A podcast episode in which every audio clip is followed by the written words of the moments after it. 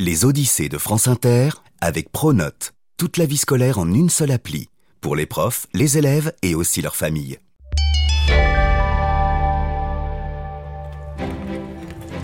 Nous sommes dans les années 1670. Une série de morts étranges frappe les nobles du royaume de France. Des princesses, des ministres, des parlementaires disparaissent de façon brutale et inattendue. Quelqu'un les a-t-il poussés dans les escaliers? Non. Ont-ils glissé sur une peau de banane? Non plus. C'est bien plus sombre et terrible que cela.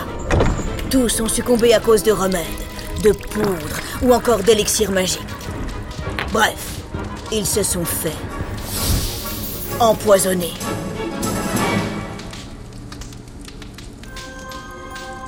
Comment arrêter cette folie meurtrière? Qui sera la prochaine victime? Et qui se cache derrière tout ça? La police enquête, mais elle s'arrache les cheveux. Plus de 400 personnes sont accusées. Tout le gratin de l'époque semble impliqué, jusqu'à certains proches de Louis XIV. Le roi soleil éclaboussé Des filtres magiques, des sorcières et de la magie noire à la cour Qui l'eût cru? C'est l'un des plus grands dossiers criminels de l'histoire de France. Voici l'odyssée de l'affaire des poisons et... Euh, non euh, Non merci, ça va, ça va. J'ai ma gourde. Ouh, je l'ai échappé belle.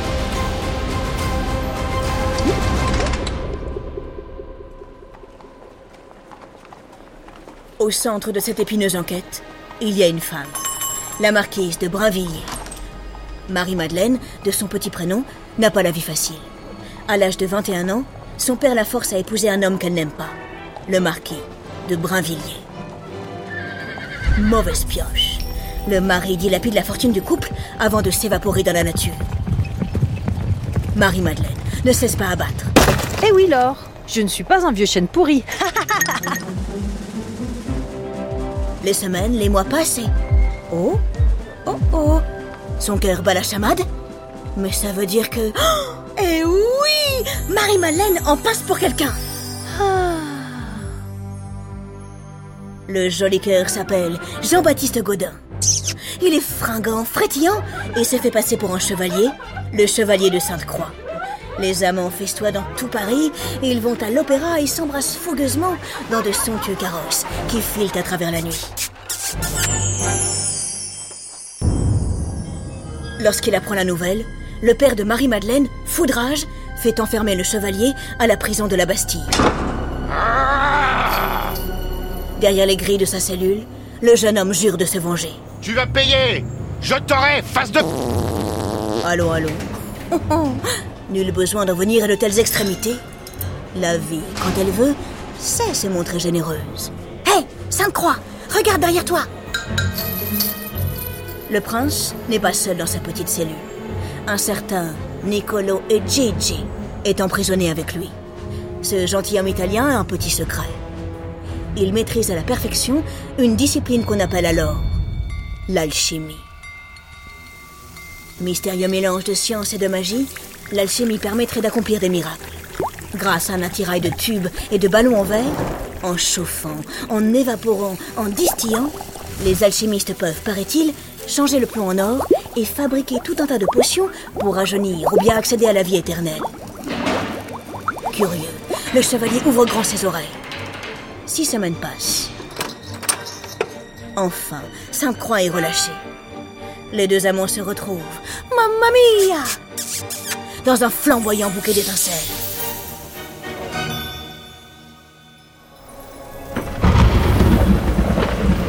Après le beau temps arrivent les tempêtes. Les deux amants accumulent les dettes, l'argent leur file entre les doigts. Purée, faut qu'on trouve du pèse. Fini les roucoulades. Le couple bascule dans le crime. Dans le laboratoire que Marie-Madeleine vient de lui offrir, le chevalier fabrique de la fausse monnaie et puis d'autres petites choses, pourvu que les pépettes soient au rendez-vous. L'amour tourne au vinaigre. Les disputes vont bon train. Le chevalier fait chanter sa maîtresse. Ah la la la la la la la la la la. Non, pas tout à fait comme ça, non. Il la menace Sainte-Croix possède un coffre rempli de lettres de Marie-Madeleine, dont certaines pourraient être extrêmement compromettantes. Mon adoré, mon merveilleux, mon très cher chevalier, Sans vous, je ressemble à une vieille courgette oubliée sous le soleil. Je suis toute rabougrie. Chaque seconde qui passe, vous me manquez. Pas comme mon idiot de père dont j'ai réussi, Dieu merci, à me débarrasser. Ce cœur de pierre mérite bien ce qui lui est arrivé. Ça, Perlipote poète, tu as entendu comme moi? Marie-Madeleine a assassiné son père Lorsque le chevalier est sorti de prison, les deux amants n'ont pas perdu de temps.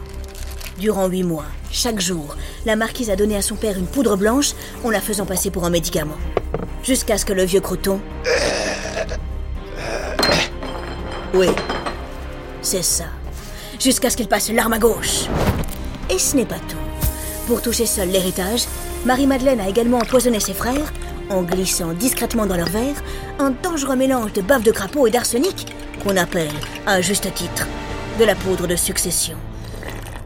C'est la catastrophe Si le chevalier révèle le contenu de ces lettres, la marquise est fichue C'est là que, coup de théâtre, Sainte-Croix est retrouvé mort Attendez une petite seconde. La marquise n'aurait-elle pas un petit quelque chose à voir avec ça? C'est surprenant, mais il semblerait que non. La jeune femme n'est pourtant pas hors de danger.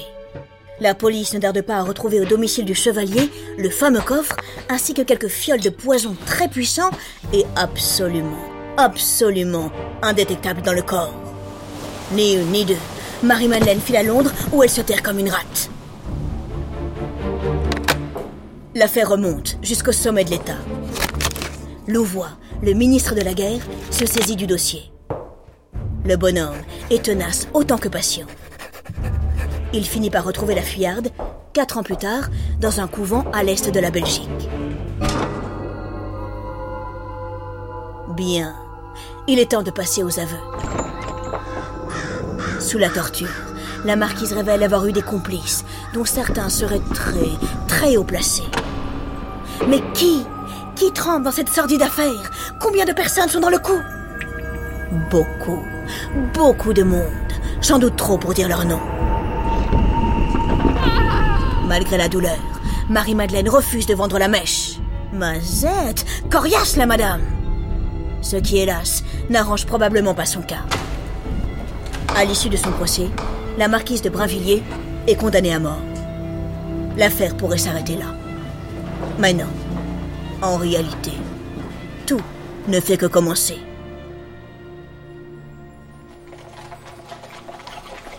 À Paris, l'histoire de la marquise est sur toutes les lèvres. Des rumeurs circulent. L'empoisonneuse et son amant auraient vendu leur poison à toute la noblesse. Alors, dans les rues et les salons, on se surveille du coin de l'œil. Tout le monde soupçonne tout le monde. Chaque mort devient suspecte. Et plus on parle de poison, plus nombreuses sont les victimes. La ville devient chaque jour plus dangereuse. Et toujours, les coupables restent dans l'ombre. Trop, c'est trop Tout le royaume va y passer Le ministre Louvois décide de mettre toute cette histoire au clair. La tâche n'est pas aisée, et puis, il ne faut pas avoir froid aux yeux. Ni aux fesses, ni aux pieds, ni aux mains, ni au nombril, ni au cou, ni à la tête, ni aux jambes. Et Laure Tu vas nous faire toutes les parties du corps? Hé, de quoi je me mêle? T'es pas censée être morte? Psst, psst. Allez, du balai À cette époque, les hommes croient au ciel, et ils craignent les enfers. Ils prient Dieu et redoutent les forces de Satan. Alors, pour se protéger du mal et connaître leur avenir, ils se font tirer les cartes. Ils achètent des potions magiques, ils jettent des sortilèges et, parfois, ils tentent d'invoquer le diable lors de terribles messes noires. Entre les faux prêtres, les ensorceleurs et les diseuses de bonne aventure, comment reconnaître les empoisonneurs? Comment stopper les crimes avant qu'ils ne soient commis? Le lieutenant général de la police, Gabriel Nicolas de la Reynie, envoie ses hommes aux quatre coins de Paris. Un indice, c'est certain, finira bien par les mettre sur une piste. Bingo En septembre 1677, ils interceptent une lettre secrète qui évoque un complot contre, je cite, celui que vous savez, avec, je cite encore, utilisation de poudre blanche. Celui que vous savez? Bon Dieu, mais qui est-ce? Oh Sapristi Sans doute Louis XIV L'heure est grave. L'araignée mène l'enquête. De fil en aiguille, il remonte jusqu'à une certaine Catherine Day, dite la voisin. Ni une ni deux, Il l'a fait arrêter, ainsi que tous ses complices. La police découvre un véritable nid de vipères. La voisin semble diriger un réseau d'empoisonneurs qui s'étend dans tout Paris. Cette fois, on tient toute cette vermine. Au grand mot des grands remèdes, Louis XIV crée une cour spéciale chargée de juger la voisin et tous ses complices. On l'appelle la chambre ardente. Attention, ça va chauffer. Réunis dans une salle au mur noir, éclairée par des flambeaux, douze juges écoutent, dans le plus grand secret, les accusés. Et purée, ce sont de vrais moulins à parole. La voisin et ses complices parlent. Et ils avouent toutes sortes de crimes. Terribles, odieux, ignobles. L'affaire, visiblement, dépasse de très loin les simples empoisonnements. Entre nous, on pourrait croire à un véritable délire. Il est question de messe noire, d'envoûtement, de sortilèges, de maléfices et même d'apparition de démons sur demande. Vous avez demandé un démon? Ne quittez pas. Pour faire apparaître un démon, tapez 1. Et les accusés ne font pas qu'avouer. Ils dénoncent également leurs clients.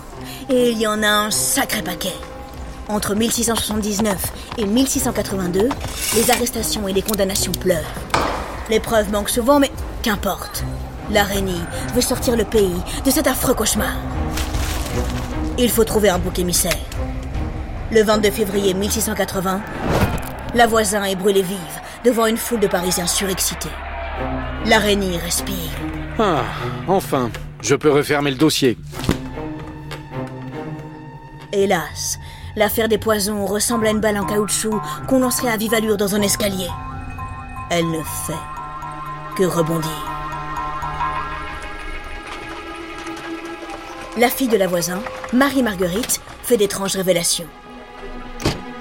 Madame de Montespan, la maîtresse préférée du roi, dont il a eu huit enfants, aurait consulté sa mère pour se procurer des filtres d'amour. Des filtres d'amour? Dans quel but? Eh bien, mais pour envoûter Louis XIV, qui était, semble-t-il, en train de se lasser de ses charmes. Sapristi Le roi de France aurait donc été ensorcelé? Et si Madame de Montespan a cherché à le droguer, qui dit qu'elle n'est pas allée plus loin? Qui dit qu'elle n'a pas participé à des messes noires? La tension est à son comble. La Montespan va-t-elle elle aussi être jugée? Le nom du roi va-t-il être traîné dans la boue? Pendant quatre jours, Louis XIV s'enferme avec quelques conseillers. Et ce n'est pas pour jouer à la belote, ni au quai. Ah ça non. Il s'agit de protéger le pouvoir royal. Pour cela, rien de tel que d'étouffer l'affaire. Louis XIV dissout la chambre ardente, puis il fait emprisonner à vie tous ceux qui ont osé prononcer le nom de sa maîtresse. Par un édit royal, il interdit la pratique de la magie et de la sorcellerie et il réglemente la possession d'arsenic. Plus tard, il fera brûler tous les documents officiels liés à cette affaire. Prison pleine à craquer, paranoïa, arrestation et condamnation à gogo, drôle d'histoire que ce drame des poisons qui a déchaîné et excité l'imagination des foules. Parmi les accusés, la plupart seront des femmes qu'on traitera de sorcières. Des sorcières Tiens, tiens, c'est étrange tout de même. Toutes ces femmes que les hommes ont qualifiées de sorcières à travers l'histoire.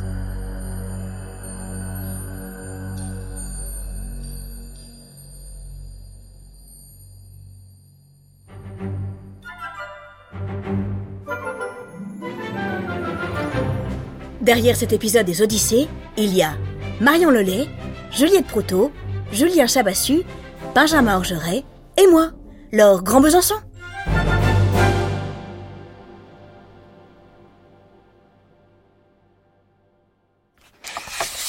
Aujourd'hui, dans toutes les pharmacies de France, on trouve un registre des produits toxiques.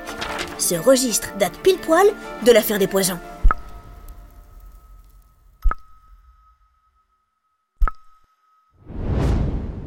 Les Odyssées est un podcast original de France Inter.